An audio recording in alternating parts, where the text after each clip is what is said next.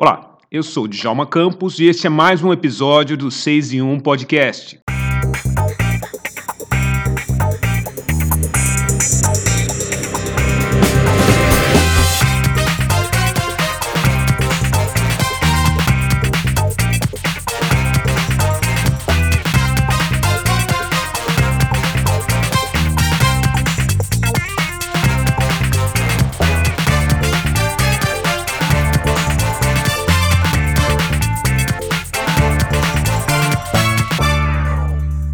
Agora, uma denúncia de racismo numa tradicional Universidade de São Paulo. Numa rede social, um dos alunos, que é negro, foi chamado de escravo por outro colega. O caso está sendo investigado pela Delegacia de Crimes Raciais. No final do mês de janeiro, o Tribunal de Justiça de São Paulo condenou Gustavo Metrópolo, ex-estudante da FGV, a Fundação Getúlio Vargas, pelo crime de racismo. O motivo da condenação do estudante foi um caso que aconteceu em março de 2018.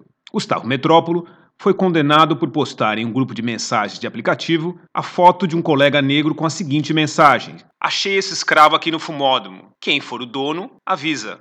O colega negro em questão e vítima do crime é João Gilberto Pereira Lima, que na época também era estudante da FGV. João soube das mensagens ofensivas por meio de seus professores. Pelo crime, Metrópolo acaba de ser condenado a pagar indenização por dano moral e material no valor de 44 mil reais. Na decisão, a juíza Mariela Ferraz de Arruda Pólice Nogueira, da 25ª Vara Civil de São Paulo, destacou o potencial ofensivo da publicação feita por Metrópolo. Essa é a segunda condenação de Metrópolo. Ele recorreu ao Superior Tribunal de Justiça e ao Supremo Tribunal de Justiça, mas o caso ainda não foi julgado.